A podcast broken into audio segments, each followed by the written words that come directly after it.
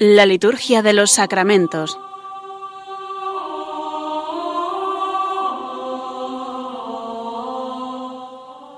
Con el Padre Juan Manuel Sierra.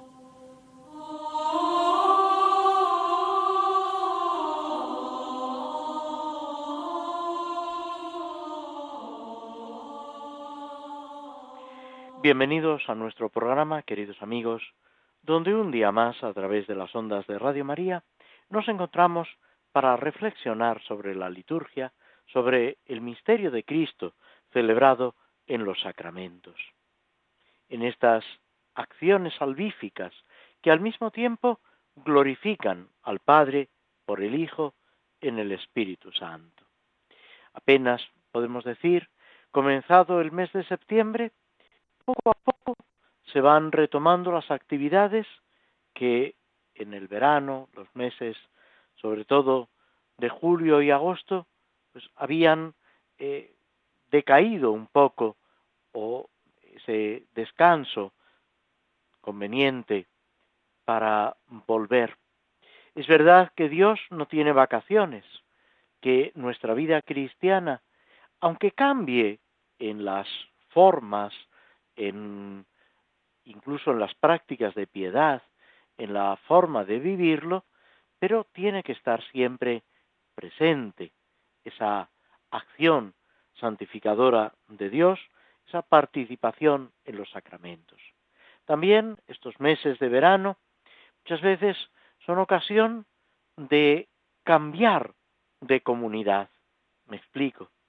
Cuando vamos a otro lugar de vacaciones, cuando vamos de viaje, acudimos a otras parroquias, a otras comunidades y percibimos matices diversos. Esto no es malo, es algo que nos enriquece dentro de esa unidad de la Iglesia y dentro de esa comunión que debe estar por encima de todo.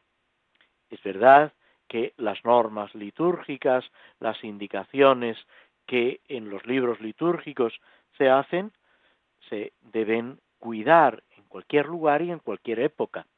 Pero también es verdad que los mismos libros litúrgicos, las mismas normas de la Iglesia, dejan una cierta amplitud y hay formas de celebrar que varían según el sacerdote, la comunidad, el coro, etcétera, etcétera. Y todo esto debe ser algo que nos enriquece, que nos hace crecer en esa participación litúrgica y al mismo tiempo que nos lleva a vivir esa comunión y esa unidad de la Iglesia en su diversidad, desde el comienzo, desde los tiempos apostólicos. Cada comunidad, cada iglesia particular tenía sus acentos, sus características.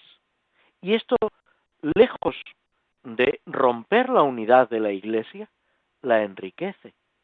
Y así debemos vivirlo también nosotros. Ahora, como decíamos, recomenzamos poco a poco, incluso en el curso escolar, va, se van retomando las actividades, se va volviendo a la las tareas normales. Y la Iglesia nos va presentando en el año litúrgico, con ese continuar los domingos del tiempo ordinario, con las lecturas del Evangelio, etcétera, nos va presentando los misterios de la vida de Cristo. Y en los santos, que también estaban presentes en los meses de julio y agosto, pero también en septiembre nos vamos encontrando una serie de celebraciones que nos ayudan, nos ponen ejemplos concretos. De hecho, hoy, 5 de septiembre, el calendario de la liturgia romana nos presenta a Santa Teresa de Calcuta, una santa muy reciente, podemos decir de, ayer, y ya es mucho decir, algunos que tenemos un poco más de edad, la hemos conocido. Incluso hemos tenido ocasión de saludarla, de escuchar sus palabras en ese cuerpo pequeñito, arrugado, toda esa fuerza de la caridad, de un corazón entregado a los más necesitados, a los pobres de los pobres. Era curioso cuando aparecía al lado de algún sacerdote o incluso al lado del Papa. Se la veía incluso más pequeña todavía por ese contraste. Y sin embargo, qué grandeza de alma, qué grandeza de vida entregada en la caridad. Y es lo que el Señor nos va proponiendo. Los santos no son sólo de ayer, no son sólo del siglo I, el siglo II, el siglo XV, el siglo XVI. El Papa Francisco insistía en esa presencia de la santidad cuando con esa expresión coloquial hablaba del santo de la puerta de al lado. Esos santos, esas personas que viven la caridad, el amor a Dios y al prójimo por encima de todo, y que caminan a nuestro lado. Es importante descubrirlo, vivirlo. Es importante aceptar ese ejemplo, ese camino que nos están proponiendo para de la mano seguir avanzando juntos. Un hecho característico de la historia de la santidad en la Iglesia es cómo los santos aparecen, perdonadme la expresión, en racimo, unos vinculados a otros. Y vemos a Santa Teresa de Jesús en contacto con San Juan de la Cruz, con San Pedro de Alcántara, con San Francisco de Borja y con muchos otros santos. La santidad, cuando es auténtica, es contagiosa. La santidad arrastra. Y es importante que cada uno de nosotros, a pesar de nuestra fragilidad, nos empeñemos en ese seguimiento de Cristo, en ese amor a Dios y a los hermanos por encima de todo. Y casi sin darnos cuenta, estaremos ayudando a los cercanos y a los lejanos. Estaremos transformando el mundo con la única fuerza capaz de transformarla, con el amor. La violencia, el orgullo, el egoísmo no sirven. Lo único que sirve es la caridad, es el amor de Dios, como dice San Pablo, que ha sido derramado en nuestros corazones con el Espíritu Santo que se nos ha dado. Esa fuerza del Espíritu Santo que pone en pie la Iglesia, que mueve a los apóstoles, que mueve a los mártires, a los santos en definitiva, para hacer lo que Dios espera de cada uno de nosotros en cada momento concreto. Sin, sin, pretender hacer ruido, sin pretender llamar la atención, pero viviendo en la caridad hasta sus últimas consecuencias. En una ocasión le decían a la Madre Teresa de Calcuta, pero ¿no es importante protestar ante las injusticias? Y ella contestaba, ya hay mucha gente que protesta. Yo, si puedo, cuido de las personas que lo necesitan. Intento ayudar. Se nos va tanto tiempo, tantas energías en protestar, en hablar, en decir, y en cambio tantas cosas quedan sin hacer. Y debemos empezar por los más cercanos a nosotros. Se dice que de visita todos somos muy buenos. Lo malo es en casa, con las personas cercanas, con las que convivimos día a día, en la familia, en el trabajo. Ahí es donde tiene que empezar esa conversión y esa caridad auténtica, para después, como en ondas que se van expandiendo, llegar hasta los confines del mundo. Otra gran fiesta de esta semana es la Natividad de la Bienaventurada Virgen María, el santo de la Virgen, o el cumpleaños, mejor dicho, de la Virgen María. Celebramos su nacimiento. La Virgen María, junto con San Juan Bautista, son los únicos que celebramos el nacimiento, aparte, lógicamente, de Jesucristo. De todos los demás santos, celebramos el dies natalis, el día de la muerte, cuando nacen para el cielo, cuando alcanzan la meta. Pero en el caso de la Virgen, inmaculada desde el mismo instante de su concepción, el nacimiento es motivo de inmensa alegría en el cielo, en la tierra, en la iglesia y ojalá para cada uno de nosotros.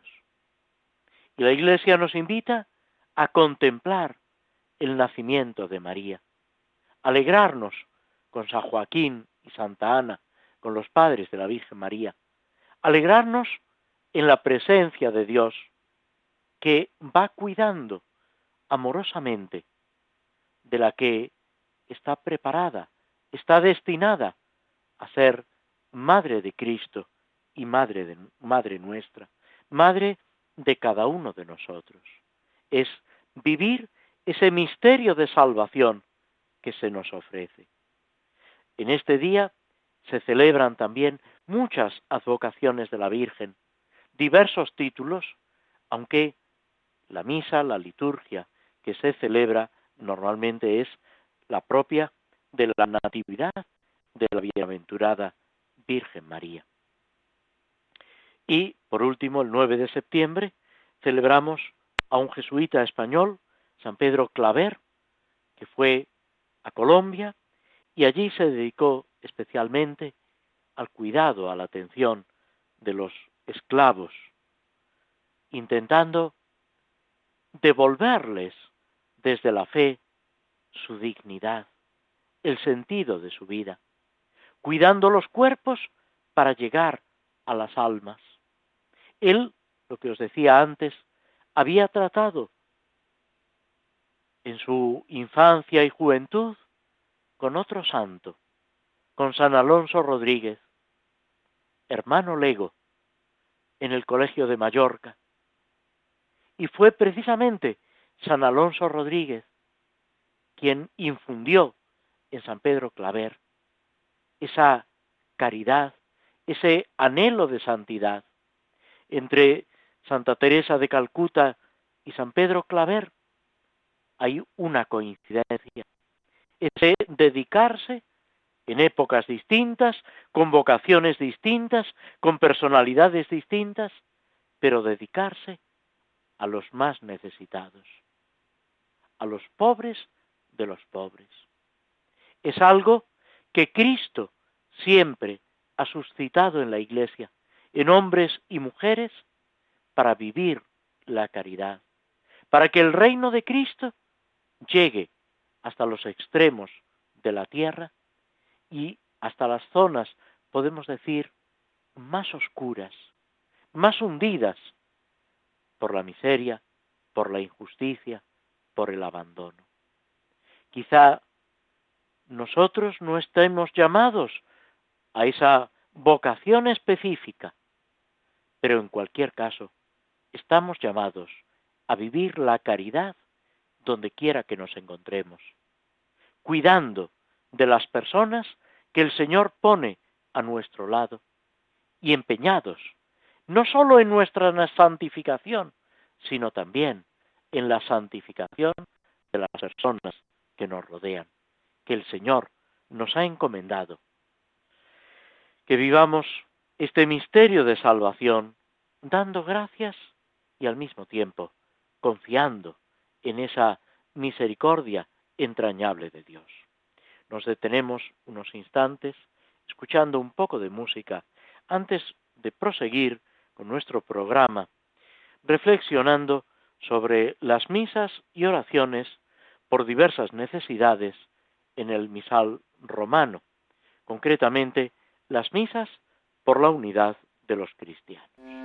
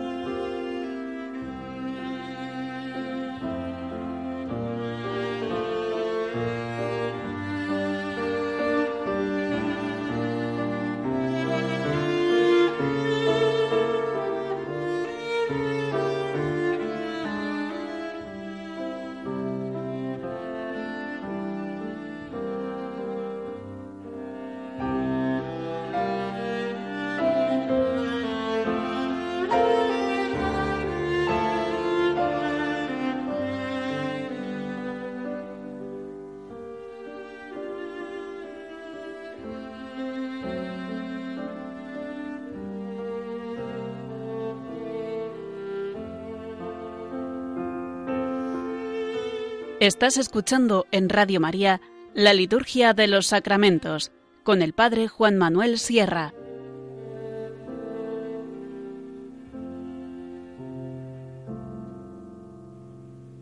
En las misas por la unidad de los cristianos estábamos terminando el segundo de los formularios que el misal nos ofrece con esta intención. Es un tema, un aspecto, una necesidad que podemos decir se ha desarrollado su interés en los últimos años a partir de el siglo XX, esa solicitud, esa oración por la unidad de los cristianos. El tema es muy antiguo. Ya Jesús, en la última cena, después de la última cena, pide por la unidad de los cristianos, para que todos sean uno en Cristo como Cristo lo es en el Padre. Los santos de toda la historia de la Iglesia también han luchado por la unidad de los cristianos. ¿Por qué? Porque las divisiones, los enfrentamientos son viejos como el mundo y como las personas. Ya Pablo tenía que decir, yo soy de Pablo, yo de Apolo, yo de Pedro, y él decía, yo de Cristo, porque en la comunidad de Corinto y en otras comunidades enseguida surgían las divisiones, los enfrentamientos, las tensiones. Después, unos años después, a finales del siglo I, el Papa San Clemente escribe a los corintios, también exhortándolos a la unidad.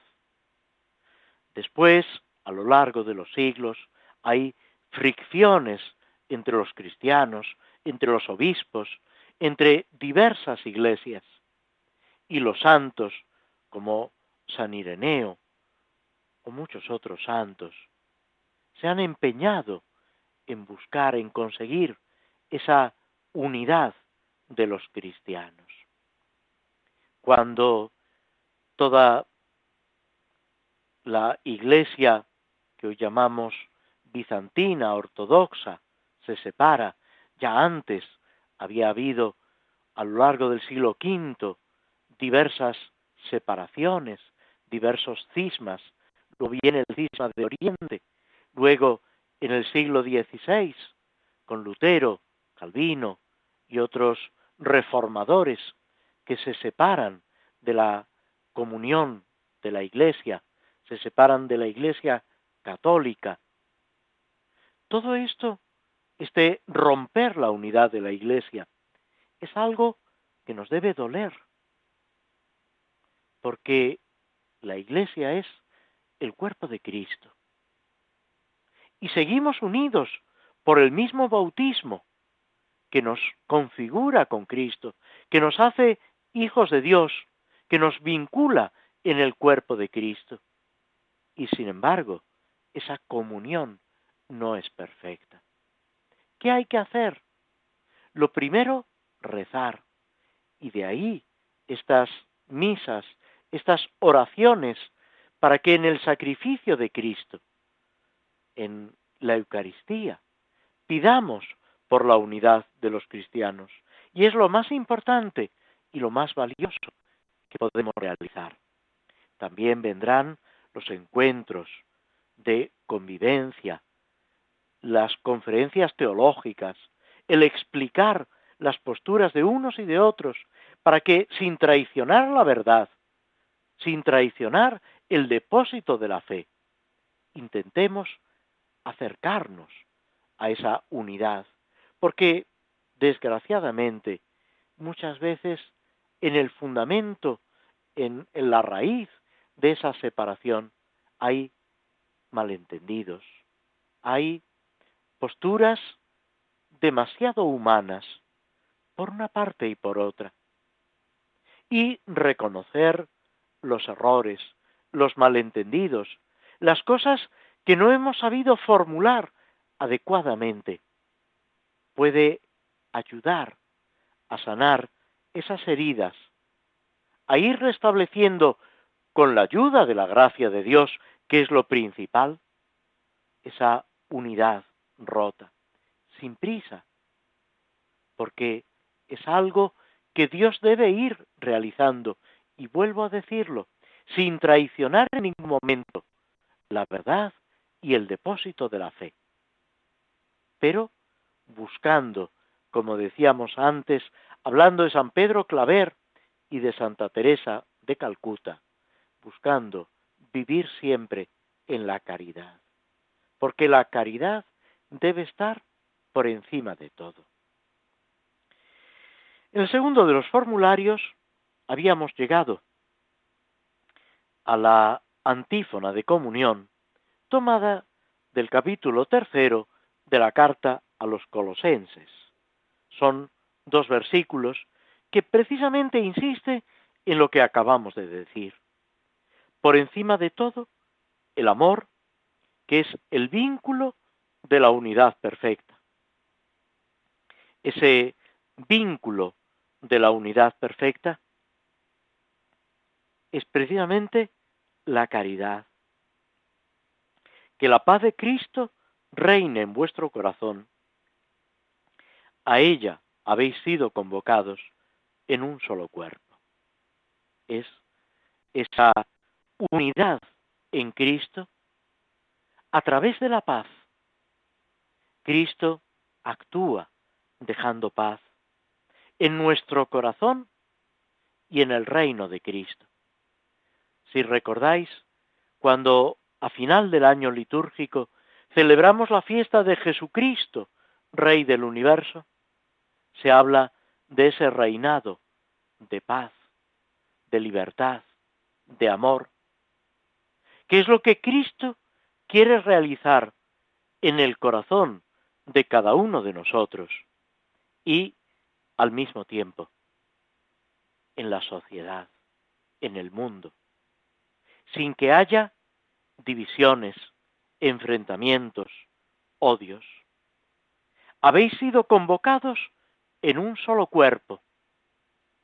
La llamada es a formar una unidad con Cristo, a estar vinculados completamente a Él, que todavía no hemos llegado a esa perfección.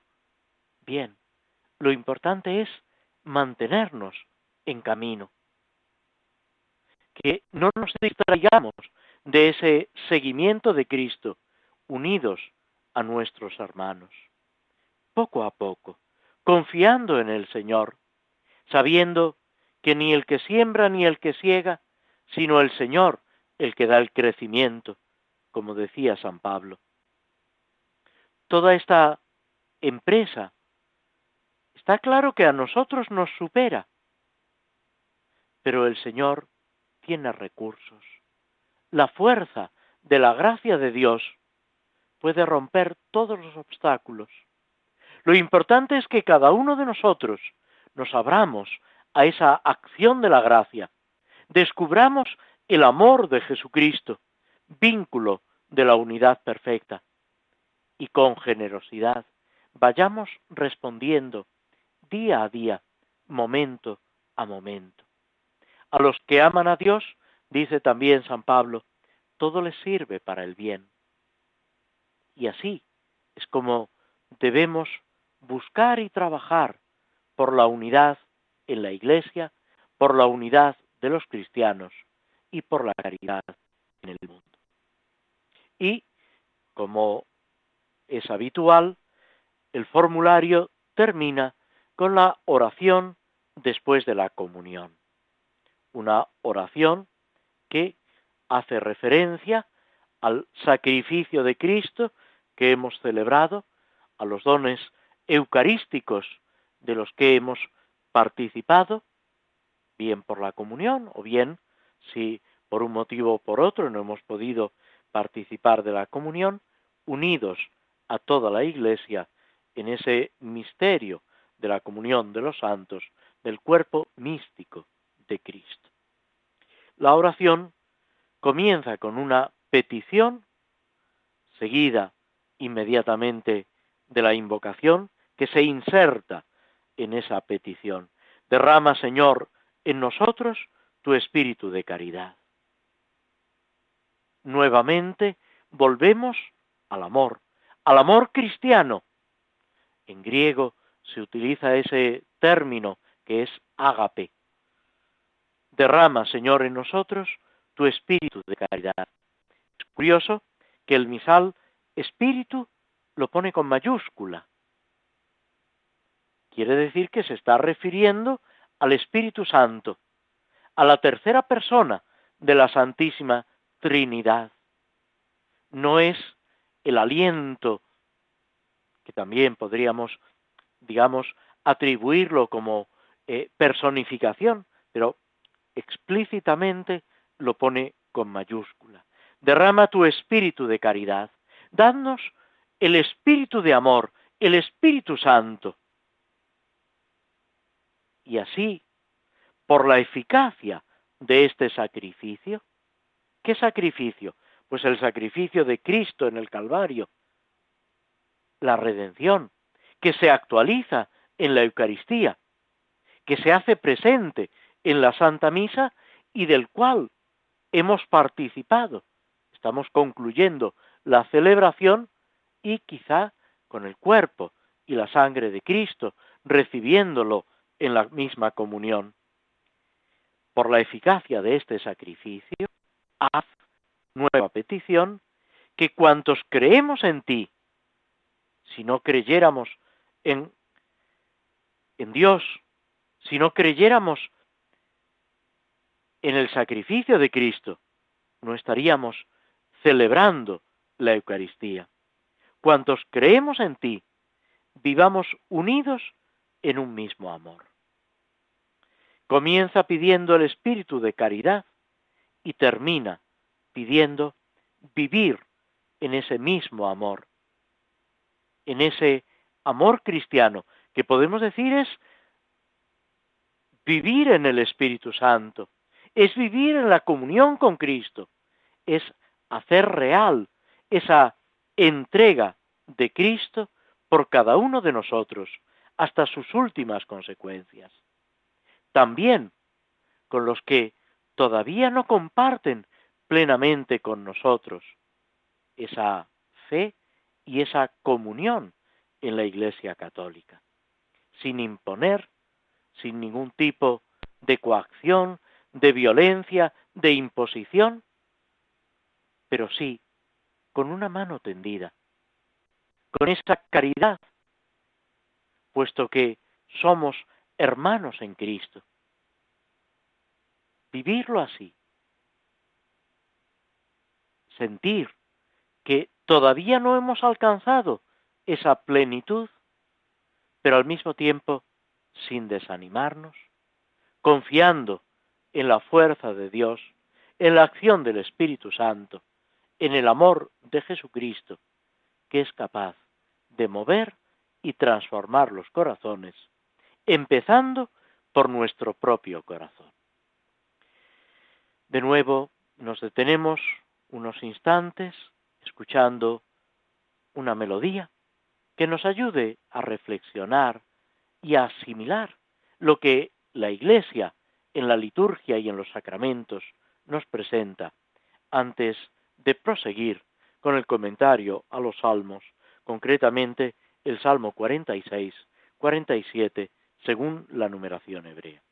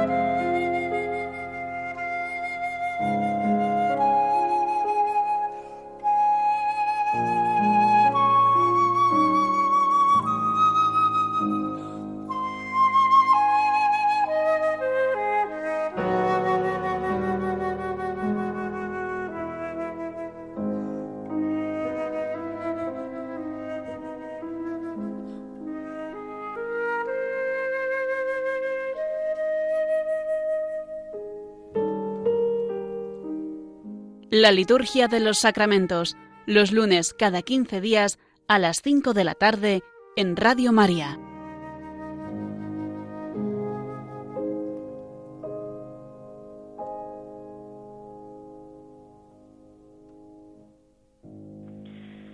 Los salmos, ya lo hemos dicho muchas veces, son palabra de Dios, son además expresión poética de la acción divina y de la respuesta del hombre a esa acción divina. Pero es que además están especialmente presentes en la liturgia, en los sacramentos, puesto que no sólo forman parte de la palabra de Dios, sino que también en las antífonas de entrada y de comunión, en cantos, en aclamaciones, y no digamos ya en la liturgia de las horas, van marcando la existencia cristiana y el sentido de nuestra peregrinación. Todo esto nos tiene que animar a conocer cada vez mejor el contenido de los salmos, a vivirlo, a que nos sirva también a nosotros de expresión de nuestros sentimientos, de nuestra relación con el Señor, de la vivencia de la Iglesia en cada momento, sobre todo en la liturgia de las horas, también en el leccionario de la misa, se nos ofrecen títulos, versículos, que nos ayudan a comprender esa lectura eclesial, esa forma poniéndolo en labios de Cristo, en boca de la Iglesia, en el corazón de cada uno de nosotros, para expresar con la palabra de Dios lo que Dios mismo nos sugiere y al mismo tiempo darle gracias, pedirle su ayuda, alabarlo. Es ese diálogo constante con el Señor. Empezamos a comentar el Salmo 46, ya decíamos 47 según la numeración hebrea, que es un himno a la realeza de Dios. Es proclamar a Dios como Rey de Israel y como Rey de los pueblos. Es ese reconocimiento que llena de alegría al salmista y a todo aquel que, sintiéndose vinculado a Dios, tiene experiencia de su grandeza. El salmo es relativamente breve, apenas diez, versículos, de los cuales el primero, como suele suceder, da indicación del origen, del director de los hijos de Coré, salmo de Yahvé, rey de Israel. El salmo se divide, podemos decir, en dos apartados. Dios, rey de Israel, y Dios, rey de los pueblos. El texto, el contenido que os sonará, porque se utiliza con frecuencia, dice, pueblos todos, batid palmas, aclamad a Dios con gritos de júbilo, porque el Señor es sublime y terrible, emperador de toda la tierra. Él nos somete los pueblos y nos sojuzga las naciones. Él nos escogió por heredad suya, gloria de Jacob, su amado. Dios asciende entre aclamaciones, el Señor al son de trompetas. Este versículo se utiliza también el día de la ascensión de Jesucristo en cuerpo y alma a los cielos. Tocad para Dios, y empezamos ya la segunda parte, Dios como Rey de los pueblos. Tocad para Dios, tocad. Tocad para nuestro Rey, tocad. Porque Dios es el Rey del mundo. Tocad con maestría. Dios reina sobre las naciones. Dios se sienta en su trono sagrado. Los príncipes de los gentiles se reúnen con el pueblo del Dios de Abraham, porque de Dios son los grandes de la tierra, y Él es excelso.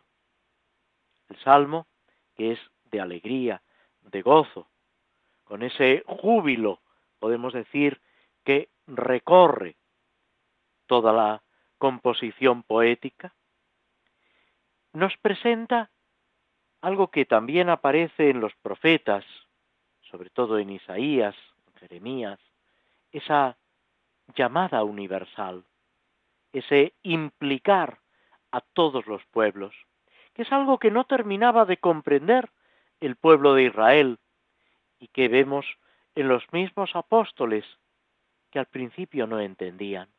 Y Jesús tiene que romper esa mentalidad, porque es verdad que la salvación viene a través del pueblo de Israel, el pueblo elegido, que Dios va preparando, que Dios va realizando en esa alianza con Abraham, en esa alianza ya con el pueblo de Israel, en Moisés, cómo lo va conduciendo a través de fidelidades e infidelidades, pero no para quedar circunscrito ahí, sino para que todas las naciones puedan gozar de la salvación de Dios.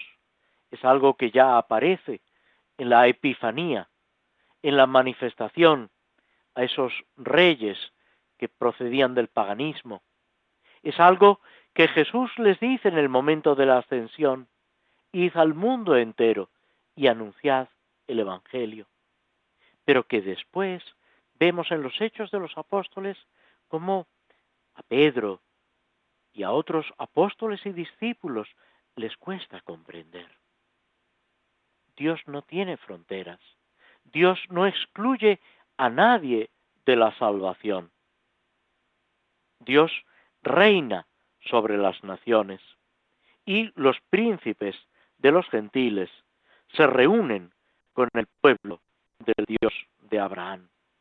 Es esa excelsitud, esa grandeza de Dios por encima de todo, que nos debe llenar de alegría, pero que al mismo tiempo debe estimular nuestro afán apostólico, nuestro anhelo por comunicar esa santidad, ese amor de Dios que rompe las fronteras, que nos llama a todos a ser hijos de Dios, a vivir en Cristo, lo que decíamos en el comentario de las misas por la unidad de los cristianos, a vivir como hermanos en Cristo, ayudándonos, ocupándonos los unos de los otros, para que Cristo lo sea todo en todos y para que vivamos en ese amor del Señor por encima de todo.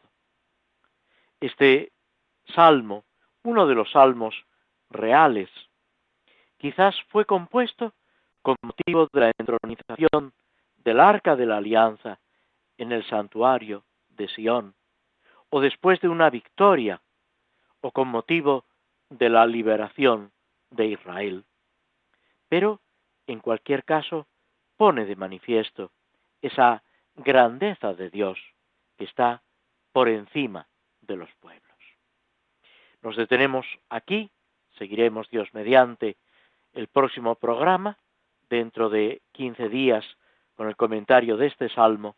Ahora hacemos una pausa y con la melodía de la película El Señor de los Anillos, nos disponemos a reflexionar, a comentar esta obra de Tolkien, que desde la fantasía nos está transmitiendo valores humanos y cristianos.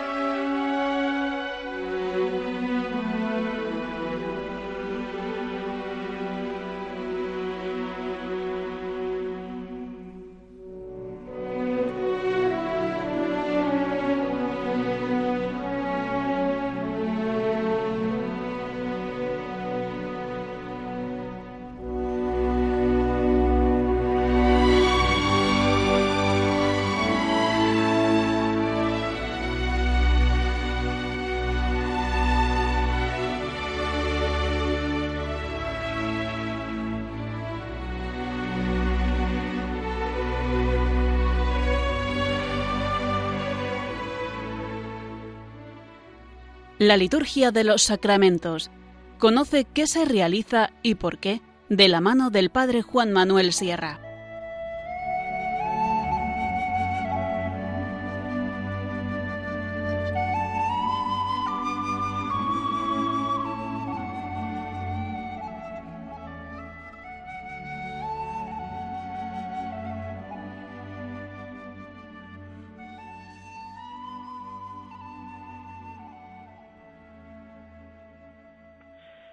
Habíamos quedado, y ya llevamos unos cuantos programas, en el concilio de Elrod en Rivendell, donde van nuestros amigos Frodo y los que Elrod ha convocado al concilio, Gandalf, representantes de los enanos, de los elfos, de los hombres y también Aragón, van analizando la situación para intentar encontrar una solución.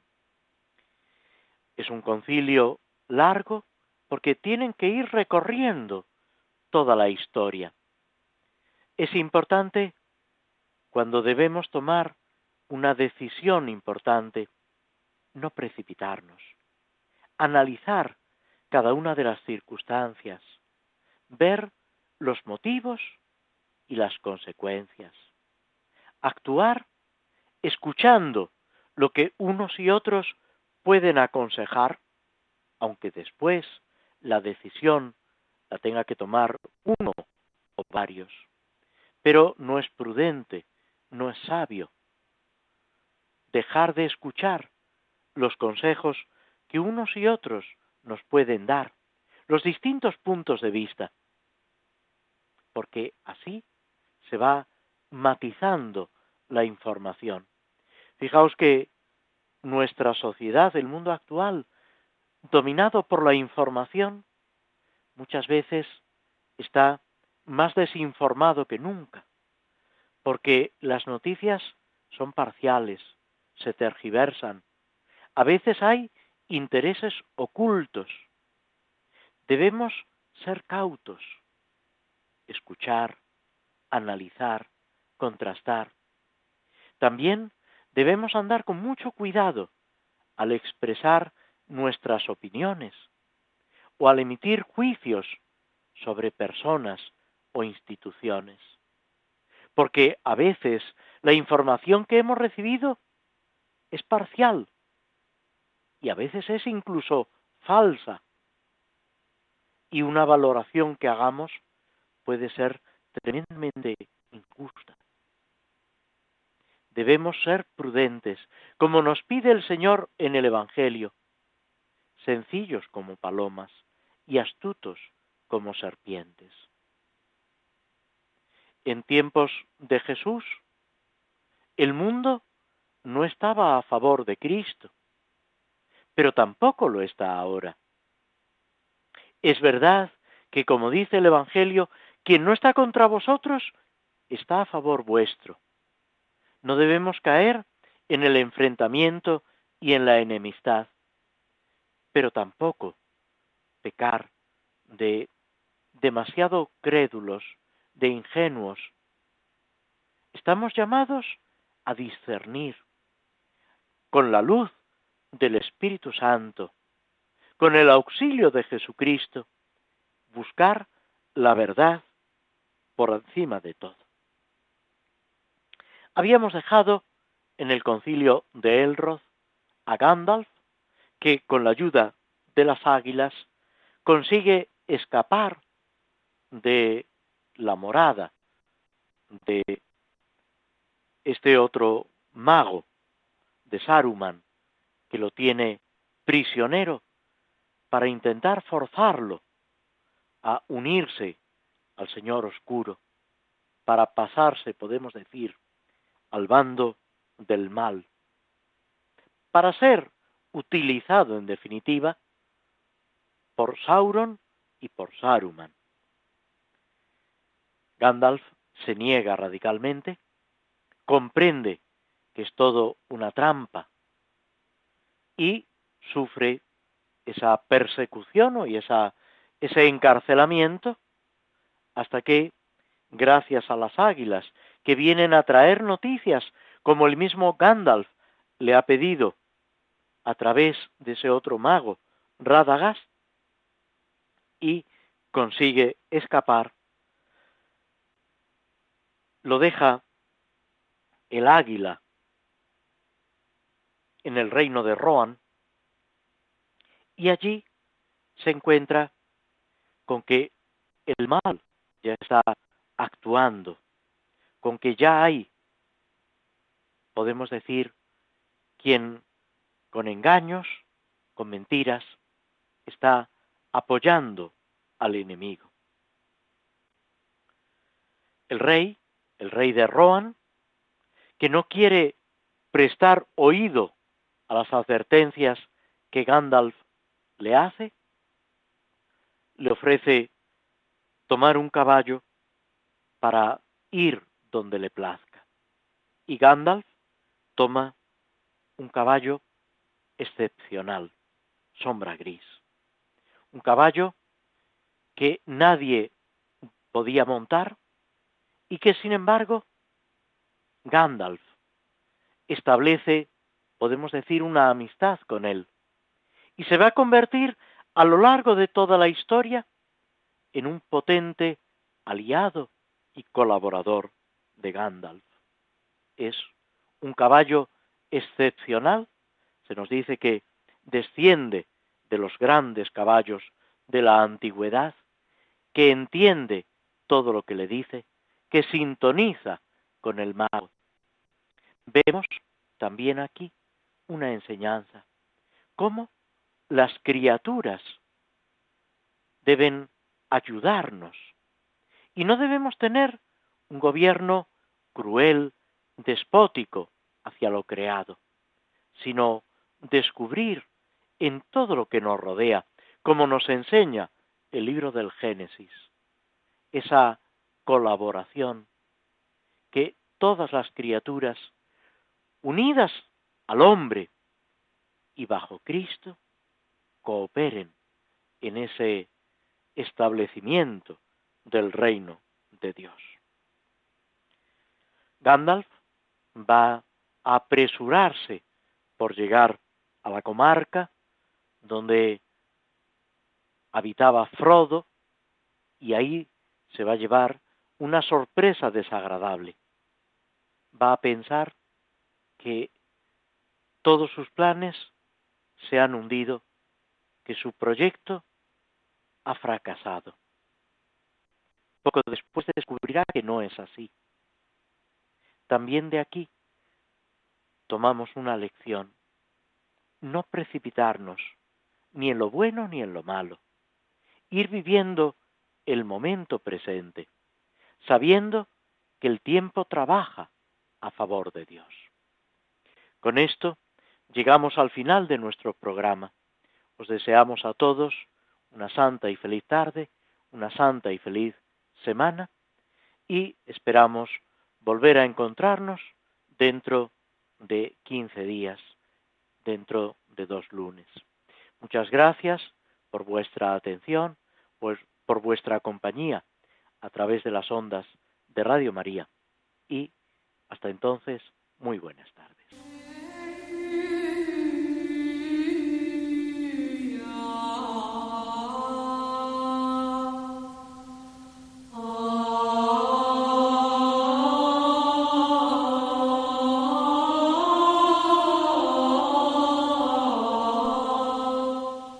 Así concluye en Radio María la Liturgia de los Sacramentos, un espacio dirigido por el Padre Juan Manuel Sierra.